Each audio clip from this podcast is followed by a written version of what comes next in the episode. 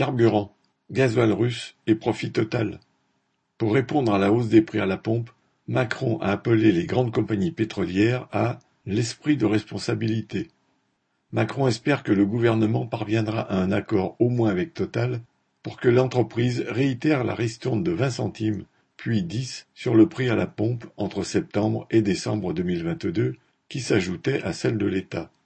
En annonçant les milliards de profits de Total, le PDG avait promis un nouveau rabais si les prix des carburants dépassaient 2 euros le litre. Il a osé ajouter une condition, qu'il n'y ait pas de grève dans les raffineries. Pour l'instant, les prix déjà trop élevés pour les travailleurs restent juste en dessous de la barre des deux euros. Mais l'embargo sur le diesel russe, en vigueur depuis le 5 février, risque à nouveau de faire monter les prix, le diesel représentant 70% des ventes de Total. La France est un des pays d'Europe qui en consomme le plus, et la Russie est le fournisseur principal de l'Europe. Le gasoil russe continue à couler dans les pompes, mais il passe désormais par d'autres pays, du Maroc à la Tunisie, en passant par l'Inde, ce qui fait grimper les prix. Ces ristournes, si elles deviennent effectives, permettront peut-être au gouvernement de prétendre agir, mais elles seront bien insuffisantes pour permettre de desserrer les taux sur le budget des familles populaires.